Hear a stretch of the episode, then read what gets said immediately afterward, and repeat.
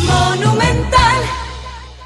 Clara Rojas, abogada, escritora, política, ex integrante de la Cámara de Representantes de la República de Colombia por Bogotá. Le agradecemos, señora, su tiempo. Estamos en una emisora de Paraguay. Soy Oscar, mi compañera Menchi Barrio Canal, Fito Cabral, somos los conductores del programa y le agradecemos muchísimo su tiempo que nos dedica para contarnos una experiencia suya. En tanto, si le parece, me permite un minutito, ubica un poco el contexto de la situación en Paraguay en este momento de un caso que involucra a un político, un ex vicepresidente de la República, se creo puede tener usted algún detalle de lo que está ocurriendo en nuestro país con un grupo denominado, autodenominado Ejército del Pueblo Paraguayo, que en algunos montes que tenemos todavía unos restos de monte en el norte de la República del Paraguay, bueno, está desde hace ya unos buenos años causando estragos a la población y sobre todo con este crimen del secuestro que mantiene a una persona separada de su familia. ¿Cómo le va, señora? Buenas tardes. Muchísimas gracias por atendernos. Sí, un saludo muy especial para usted, Oscar, y toda la audiencia en Asunción, Paraguay. Y gracias por su llamada también. Muchísimas gracias a usted por prestarse. Bueno, aquí le cuento el ex vicepresidente permanece secuestrado. Este es el día número 14, 14 número 14.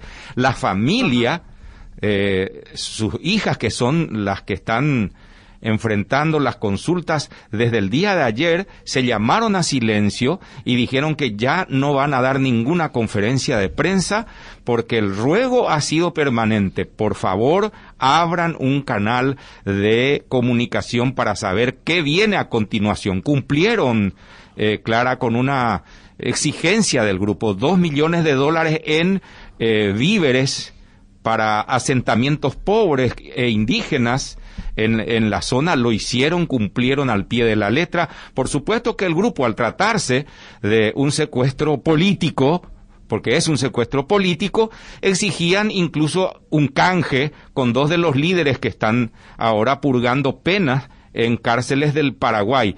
Bueno, pero eso no está en manos de la familia. Por eso la familia dice, nosotros cumplimos y estamos esperando.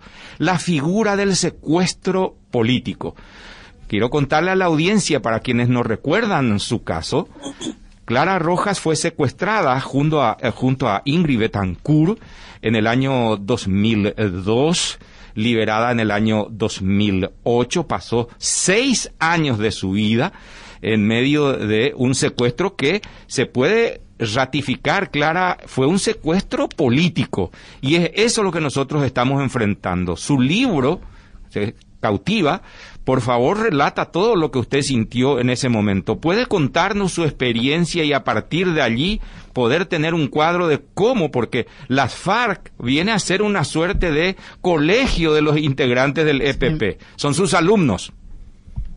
Sí, no, pues eh, lamentar estos hechos porque sin duda conmueven a toda Latinoamérica, no solo a Paraguay. Finalmente uno quisiera que estas prácticas de secuestro, así sea extorsivo o político, de ninguna manera eh, se vuelvan a repetir. Es una ofrenda contra la dignidad humana, contra la libertad de las personas. Y en ese sentido, pues más que un infierno, pues eh, es un acto muy cruel. Entonces, eh, pues aquí hay que llenar todas las fuerzas posibles y pedir a sus captores pues la liberación inmediata, porque pues no hay ninguna justificación eh, para que lo tengan privado de la libertad. Ahora entiendo que el vicepresidente es una persona ya de 74 años y pues su situación de salud y, y, claro, para la familia es muy difícil pues porque de ellos no depende eh, ninguna decisión política. Entonces, con más razón, pues debiera operar eh, simplemente eh, pues la liberación inmediata, quizá a través del mecanismo de la Cruz Roja Internacional o algunos otros entes que pudieran servir de facilitadores para ese efecto, ¿no? Ahora, Clara, eh, mis compañeros tienen también consultas. Este paso que usted indica probablemente no se pueda dar. Es que en algún momento este grupo autodenominado eh, Ejército del Pueblo Paraguayo ha buscado lograr la, el estatus de beligerante, una suerte de reconocimiento, entonces es muy probable que eso no ocurra. Porque si ello ocurre, es como darle un reconocimiento de lo que ellos están eh, pidiendo. Recuerde luego que incluso se constituyen en cancilleres, son, eh, digamos, contraparte. Hasta el momento, la banda está considerada bajo más que restricciones, penas que establece el Código Procesal Penal del Paraguay. Por lo tanto, es una salida que no probablemente no tenga viabilidad, salvo que esa mediación de organismos internacionales no tenga nada que ver con esa condición. Sí, por supuesto, pues el mejor canal pues se trata de, una pues eh, ayuda humanitaria, ¿no? Que es fundamental eh, tratándose de, una persona también lo que decíamos, ¿no? En su edad quizás tenga una situación precaria de salud. Eh, finalmente toda esta situación de secuestro afecta, sin duda, pues no solo la dignidad, sino toda su situación como persona, de manera que que pues hay que rogar por él, por su salud y por su integridad de manera que, pronto pueda volver a, recobrar su libertad, ¿no? Eh, Clara, eh, le saluda Menchi, Barrio Canal. ¿Qué recuerda concretamente del día en que fue secuestrada, allá en el año 2002, y algunos momentos, los más importantes de ese largo cautiverio que soportó unos seis años en la, en la selva colombiana. ¿Qué es lo que eh, nos puede contar hoy de manera resumida lo que fueron esos años, por favor? Sí, no, pues sin duda el, primer momento casi que uno entra en shock porque no se lo espera, no, no, no espera toda la situación de que se ha privado de la libertad. Entonces, ese hecho conmocionante mientras se logra asimilar que lo que están es eh, privándolo de la libertad, pues lleva horas y días y semanas y es, es una cosa muy difícil de asimilar. Posteriormente, pues las condiciones de cautiverio que normalmente, pues en nuestro caso fueron muy precarias en la selva, eh, por la misma situación de que había operativos del ejército que buscaban nuestro rescate. Entonces, eh, al interior de la selva, pues eh, tratar como de esconderse, que era lo que estos miembros de la FARC buscaban, pues era, era difícil porque todo el tiempo pues nos estaban trasladando de un lugar a otro eh, en, esa, en esa situación de la selva que realmente pues fue, fue una faena muy complicada, ¿no? Seis años eh, separados totalmente de nuestros seres queridos, de nuestro entorno, el total aislamiento y comunicación. De manera que uno, eh, pues lo que puede hacer es enviar un mensaje de fortaleza, no solo a la, al ex vicepresidente que, está actualmente secuestrado, sino también a su familia, ¿no? de acompañamiento, de solidaridad y, ojalá pues el país se pueda volcar para eh, manifestar este, este apoyo de manera de generar las condiciones para que se pueda, eh, si es posible, a través de un, eh, una ayuda humanitaria, pues lograr que, que pueda retornar a su libertad. Clara, eh, te saluda Fito. ¿Cómo fue aquel día de la liberación y qué pasó a partir de ese momento? ¿Cómo, cómo fue tu vida y la vida de las otras personas que fueron liberadas en ese momento a partir de la liberación? Bueno, pues realmente cuando nos liberan fue gracias a la mediación eh, en su momento del, de Venezuela del presidente Chávez y nosotros eh, y de la Cruz Roja Internacional, que es finalmente quien nos recoge en la selva y a través de ellos, pues digamos que los eh, guerrilleros o antiguos guerrilleros les dan las coordenadas donde unos helicópteros tenían que ir a recogernos, nos recogen en ese sitio y luego nos trasladan a Venezuela donde finalmente nos entregan. Por supuesto, es una tensión, ¿no? De recobrar la libertad, pero una vez ya se puede uno reencontrar con la familia, pues es algo maravilloso, ¿no? Es volver a, tocar tierra, a tocar, eh, en fin, eh, en mi caso particular, pues fue una bendición de Dios porque me pude reencontrar con mi hijito, con mi familia y empezar a, rehacer una nueva vida. De manera que uno lo que más quisiera es que en el caso del vicepresidente, pues pueda él también pues retornar, retornar a su hogar y poder eh, acompañar o estar en compañía de sus hijas, de su familia, en fin, de todos, pues porque finalmente es, es eh, una situación muy difícil, la que se padece al interior del secuestro, totalmente repudiable, sin ninguna justificación. Y ya pensábamos que estos hechos estaban por ser proscritos en, en toda Latinoamérica, ¿no? Yo creo que, que eso no tiene justificación de ningún sentido, de manera que es hacer un llamado a la reflexión. Y fíjese usted, la, la semana pasada aquí en Colombia, ustedes saben que aquí ha venido habiendo un proceso de paz con las antiguas FARC, y ellos mismos reconocieron la semana pasada mediante un comunicado que quizá ustedes eh, conocieron. Sí, así mismo. Eh, reconociendo que el secuestro era un hecho totalmente oprobioso, que lamentaban habernos causado tanto daño, habernos privado de la libertad y nos pidieron perdón. Y reconocieron que efectivamente había sido un secuestro. De manera que... Mm, que yo creo que es importante que el ejército del pueblo allá en Paraguay entienda esa situación eh, de manera que en unos años pues no les toque también estar compareciendo ante la justicia en estas circunstancias como hoy están haciendo las FARC, justamente por hechos que no son de ninguna manera justificables, ¿no? Que se rayan con ser delitos de lesa humanidad. ¿Qué sintió usted, Clara, particularmente con ese pedido de perdón?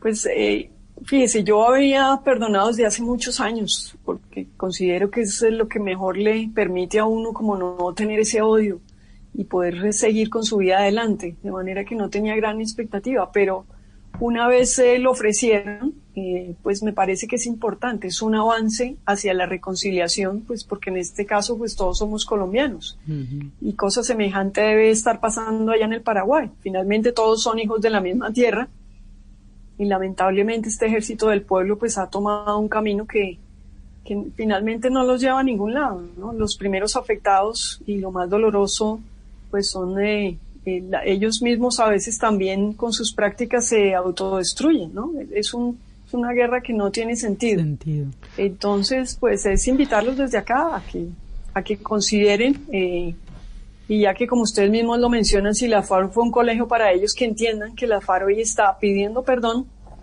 por estos hechos de secuestro que tanto daño causaron a los colombianos en su momento. Eh, Clara, lo que creo que las FARC no reconocen y es el principal problema legal con el que se enfrentan es el tema de los reclutamientos forzosos de niños y niñas. Eh, porque sí, es, un problema gravísimo legal para, para la FARC que les está llevando a tribunales, digamos, si, si es que no estoy equivocado. Sí, así es. Pero fíjese, a raíz de este comunicado y de entrevistas que han tenido en la prensa en la última semana, ellos ya empezaron a reconocer eh, algunos también abusos sexuales que habían cometido. Y, y dentro de esa gama de delitos, pues está el secuestro, que también ya han venido reconociendo. De manera que fíjese todo el paso que les ha tocado dar, que al principio fue como una negación total de todo y han entendido que si no dicen la verdad, pues pierden los beneficios que la misma justicia les ha, eh, les tiene previstos, ¿no? Para este sistema de verdad, justicia, reparación y no repetición. Mm. Hago énfasis en la no repetición porque uno quisiera que tener una Latinoamérica libre, libre de todas estas eh, privaciones de la libertad. Yo creo que eso no tiene ninguna justificación y en tratándose del ex vicepresidente, pues y más por su edad, me parece que que eso no tiene ninguna, ningún sentido. Eh, es de justicia, antes de continuar, recordar que aparte del ex vicepresidente, el señor Oscar Denis, Clara, tenemos a Edelio Morínigo, un agente de la Policía Nacional que ya lleva más de seis años en poder de los mismos sin que ahora se sepa qué fue lo que pasó. La mamá y el papá, los padres están pidiendo por favor por lo menos saber dónde lo enterraron, si es que eso lo que ocurrió. Igual cosa. Y ese fue un secuestro entre comillas político, porque al ser un agente de seguridad del Estado, en algún momento incluso plantearon un canje, canje, por alguno de los presos que tienen los mismos en cárceles del Paraguay.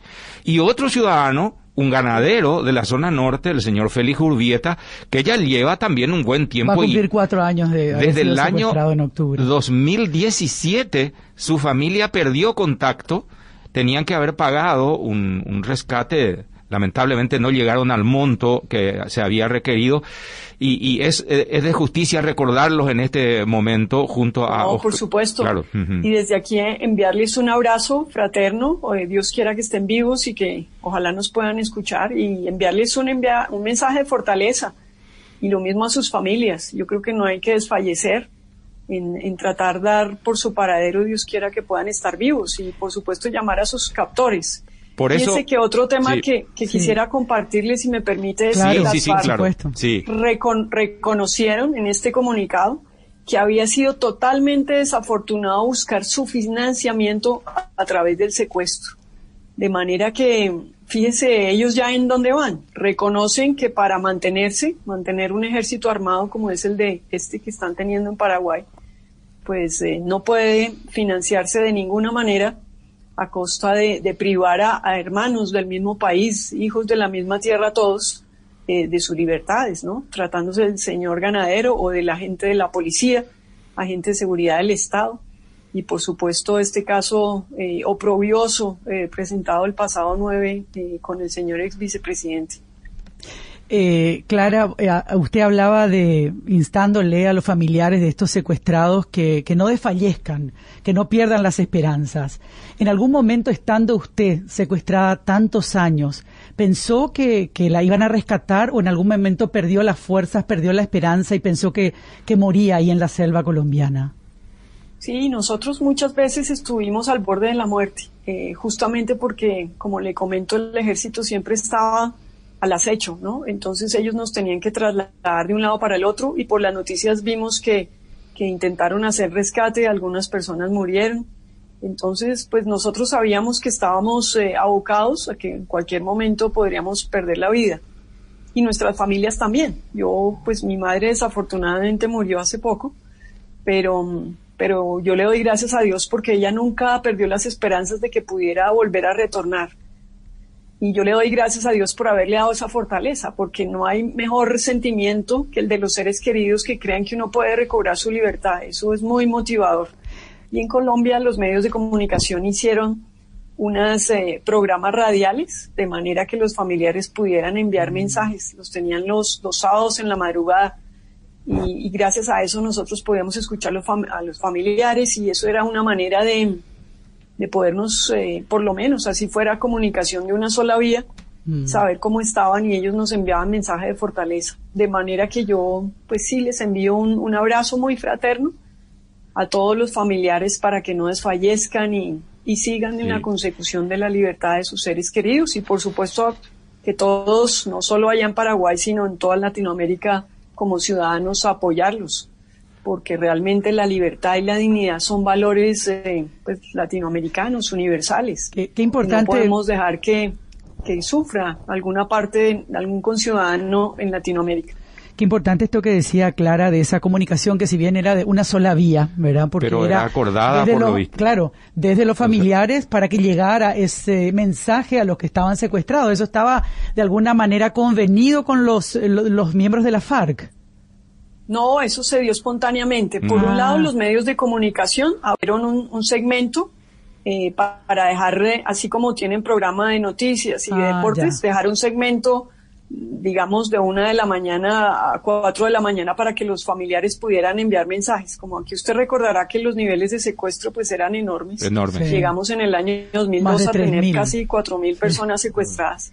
Pues entonces había, digamos que el espacio del canal daba para poder eh, hacerlo, pero pues aquí con, con unos minutos, eh, en algún momento pues podrían institucionalizar eso. Y en el caso nuestro, las FARC pues a veces prestaban un radio para que la gente se alegrara, entonces pudiera escuchar o noticias o, música o fútbol. Entonces pues uno sintonizaba la emisora y gracias a esas, digamos, goteritas de vida, eh, pues uno va entendiendo que en algún momento puede sobrevivir, ¿no? Yo lo cuento en mi libro, cómo el radio fue fundamental y, más que la comida que pudiéramos tener, poco o mucho, el radio fue el mayor alimento porque recibíamos mensajes directos de nuestra familia en que nos estaban esperando y, que nos tenían guardada la ropa y, las cosas. Entonces, mire que todo eso ayuda a que uno empiece cuando está en cautiverio a visualizar la libertad como algo posible y insufla una gran energía a una persona que pueda estar privada de su libertad antes de ir a otra consulta, pero eh, esta comunicación radial era eh, todos los días, una vez a la semana, ¿cómo se hacía? En, en, el caso era una cadena pues privada pero de gran audiencia, una de las que tenía mayor audiencia en Colombia ellos por decisión editorial, digámoslo así, abrieron el programa. ¿Una vez a la pues, semana? por supuesto, una vez a la semana, ah, pero a través de las noticias a veces también mandaban capsulitas ah, pedían, mm. permitían que algún familiar saludara en algunos espacios. Mm, y luego otra cadena, digamos la que era la, la, competencia también abrió el mismo programa, pero en otro día. Abrieron uno el mm. sábado a la madrugada y otro el domingo en la noche. Entonces, para las personas que estábamos privadas de la libertad, esto era súper sagrado y, incluso nos tocaba tasar la pila y no sé cómo le llaman el Paraguay, aquí eran estos radiecitos pequeños de pila. Y, sí. transistor. Gracias a eso, sí, transistor, aquí también le decimos igual. Entonces, eh, pues pudimos mantener esa comunicación que fue muy valiosa y, y eso nos permitió sobrevivir, ¿no? Entre otros factores, pero sin duda esa comunicación permanente de la familia eh, hacia las personas que están privadas de la libertad es fundamental. Y también se aprovecha un poco para sensibilizar a los captores. claro. Finalmente las personas que tienen, pues ni tienen la culpa de nada. Claro. Eh, finalmente prestan un servicio como cualquier otro ciudadano y, y también las decisiones no dependen de ellos ni de sus familias, ¿no? Como eh, víctima de, de un secuestro de muchos años, como protagonista política en tu país, después del acuerdo de paz, ¿cuál es tu evaluación? ¿Cómo, cómo, cómo vino esto para Colombia y qué representó? ¿Es positiva, es negativa tu evaluación respecto al pues corto plazo que todavía lleva ese proceso, verdad? Sí, llevamos cuatro años desde la firma de los acuerdos de paz y la gente pues todavía se sigue preguntando si era preferible tenerlos en la selva, matando gente o en el Congreso, porque hoy están en el Congreso y a la final, pues algunos voceros de ellos, ¿no? El acuerdo llevó a que les dieran participación política. Entonces, eh, pues a la final uno quisiera que hubieran logrado esa participación a través de la democracia, eh, porque la FARC reconoce, se siente avergonzado de todos estos hechos que hicieron daño, ¿no? Finalmente era al pueblo, al pueblo de Colombia. Entonces, eh, pues es una tristeza que a través de los mecanismos de democracia que hoy casi que todas en Latinoamérica tenemos los mismos mecanismos de participación, pues no se usen y que la gente considere que es una vía armada. Pero bueno, en Colombia estamos en esto y, por supuesto los índices de secuestro se han, se han bajado eh, enormemente y, y, a pesar de que tenemos todavía algunos problemas, pues por lo menos estamos en el desafío de lograr la reconciliación. Al punto en que esta semana, como le comentaba, pues la FARA ha reconocido se siente avergonzada y, ha hecho como un acto de recontrición pidiéndole perdón, no solo a las víctimas y todo, sino a todo el país, porque usted sabe que con estos hechos tienen tal impacto que impactan a toda la sociedad, ¿no? Es que la pérdida de confianza es enorme. Entonces, eh, incluso en un artículo, uno de los senadores de la FARC en esta semana, en una revista muy importante acá, también reconoce que, que a ellos les va a demorar o tardar mucho tiempo lograr la confianza de Colombia para que en algún momento vote por ellos. ¿no? Son conscientes que el camino que les queda todavía es largo. Eh, de manera que mm, si el ejército del pueblo de Paraguay me escucha, pues yo lo que les diría es que se pueden ahorrar ese camino, buscar otros medios de financiación y dar la libertad inmediata a las personas que tienen, buscar el mecanismo para para dejarlos libres, ¿no? Así los manden caminando y, avisen a dónde los hay que recogerlos en algún sitio, pero hay que pedir por la libertad y no hay que desfallecer y, tratar de buscar mecanismos de diálogo porque, repito, pues todos somos hermanos de la misma tierra. Clara, por último. no hay ninguna justificación para, para afectar a otro de una manera tan, tan horrible. Ahora, Clara, por último, y, y en la cola está el veneno, lo que usted acaba de mencionar, Clara, eh, digamos, va a ser un debate aquí muy fuerte porque no todo el mundo va a estar en condiciones de considerar que después de todos los crímenes cometidos por la banda criminal, porque acá hubo, como en el caso de ustedes, yo creo que la dimensión es mucho más grande en Colombia que en Paraguay, pero dada la situación en Paraguay, hay muchos crímenes. Yo no creo que sea tan fácil resolver ese tema, porque aparte de liberar, tienen que presentarse a cumplir con la justicia. Y ahí tenemos crímenes, crímenes horribles. Nadie va a permitir, no. creo que nadie vaya a permitir que puedan tener una suerte de amnistía. Nunca. Nunca, por todo lo que ocurrió, sí. Es muy difícil realmente. a la final, pues ustedes saben, cada pueblo escoge el camino para solucionar un problema, ¿no? y en esa medida hay unos mecanismos que funcionan a unos y otros a, a otros. Digamos que Colombia ha escogido este escenario, no es perfecto, hay mucha gente que también ha manifestado siempre su desacuerdo, em, pero fíjese, a mí me sorprende, después de que estuve secuestrada, que esto fue en el año 2002, hoy estamos en el 2020, casi 18, años, nunca imaginé que el escenario hoy fuera las FARC pidiendo perdón, ¿no? Eh, pues le doy gracias a Dios de que lo han pedido y que reconocen que realmente fue un hecho vergonzoso, no solo este, sino todos los crímenes que cometieron.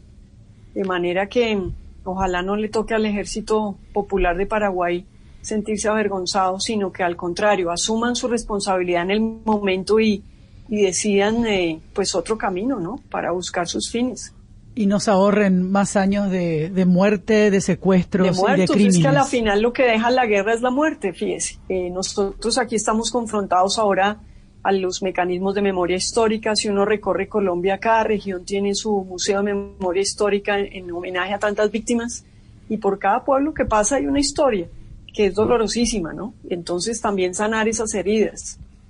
El otro tema es eh, la comparecencia en la Comisión de la Verdad. En fin, e, es una cosa compleja.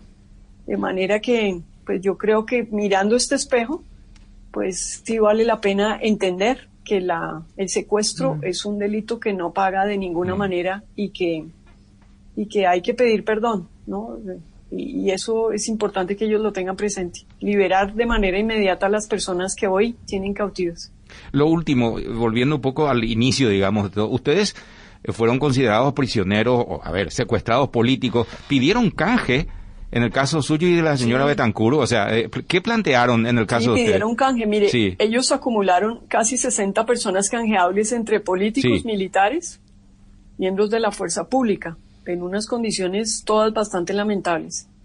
Un grupo de ellos mm. era diputados de una corporación regional del Valle y en algún momento, en algún operativo, perecieron. Eh, perecieron como 28 personas. Y entonces, eh, pues eso llevó a, Colombia a, rechazar de todas las maneras cualquier tipo de canje. Canje, claro. pero pero llegaron a pedir canje por ustedes. Llegaron a pedir el canje por ustedes. Sí. sí desde el primer día ellos pidieron canje. ¿Dinero no? no se pudo dar en no, eso no se pudo dar en Colombia, el gobierno no lo aceptó y claro, murió mucha gente, ¿no? De parte y parte, pero, pero digamos que la gota que colmó la copa fue, fue aquel vil asesinato de los miembros de la corporación y la gente rechazó toda esta situación, que son los, o fueron los diputados del Valle del Cauca, y, y fue una cosa muy difícil, y ya la fue tal el rechazo que recibió del país que entonces, meses después, fue cuando intervino pues eh, gente facilitadora para buscar nuestra liberación y por eso quizá yo fui una de las primeras que liberaron en un acto humanitario. Aquí hubo nada, simplemente la FARC entendió que le tocaba empezar a liberar gente porque ya lo del, lo del intercambio era imposible. Señora Clara, le agradecemos su tiempo, su gentileza de prestarnos, bueno, un tiempo valioso suyo. Nosotros acá atentamente escuchando. Esta es una emisora de radio que tiene un programa que se llama En Voz Alta y que se transmite también a través de un canal de televisión y creo que mucha gente, dada su experiencia, está considerando todo lo que usted nos acaba de decir aquí. Lo que nos resta es esperar efectivamente que liberen a los eh, secuestrados y bueno, ya después sabremos cómo se encara el, tema con este grupo. Clara, muchísimas gracias. No, a ustedes también por tenerme en cuenta y bueno, desde aquí, desde Colombia, los acompañamos con todo el corazón y quiera Dios que la próxima vez que nos veamos todas estas personas, eh, más pronto que tarde, estén totalmente liberadas y de vuelta en sus hogares con sus familiares y seres queridos. Feliz tarde. Gracias, Clara. Igualmente para usted. Muy amable. Hasta luego. Bueno, de este modo, agradeciendo a la Rojas. sí, Clara Rojas, su atención para con nosotros. Monumental.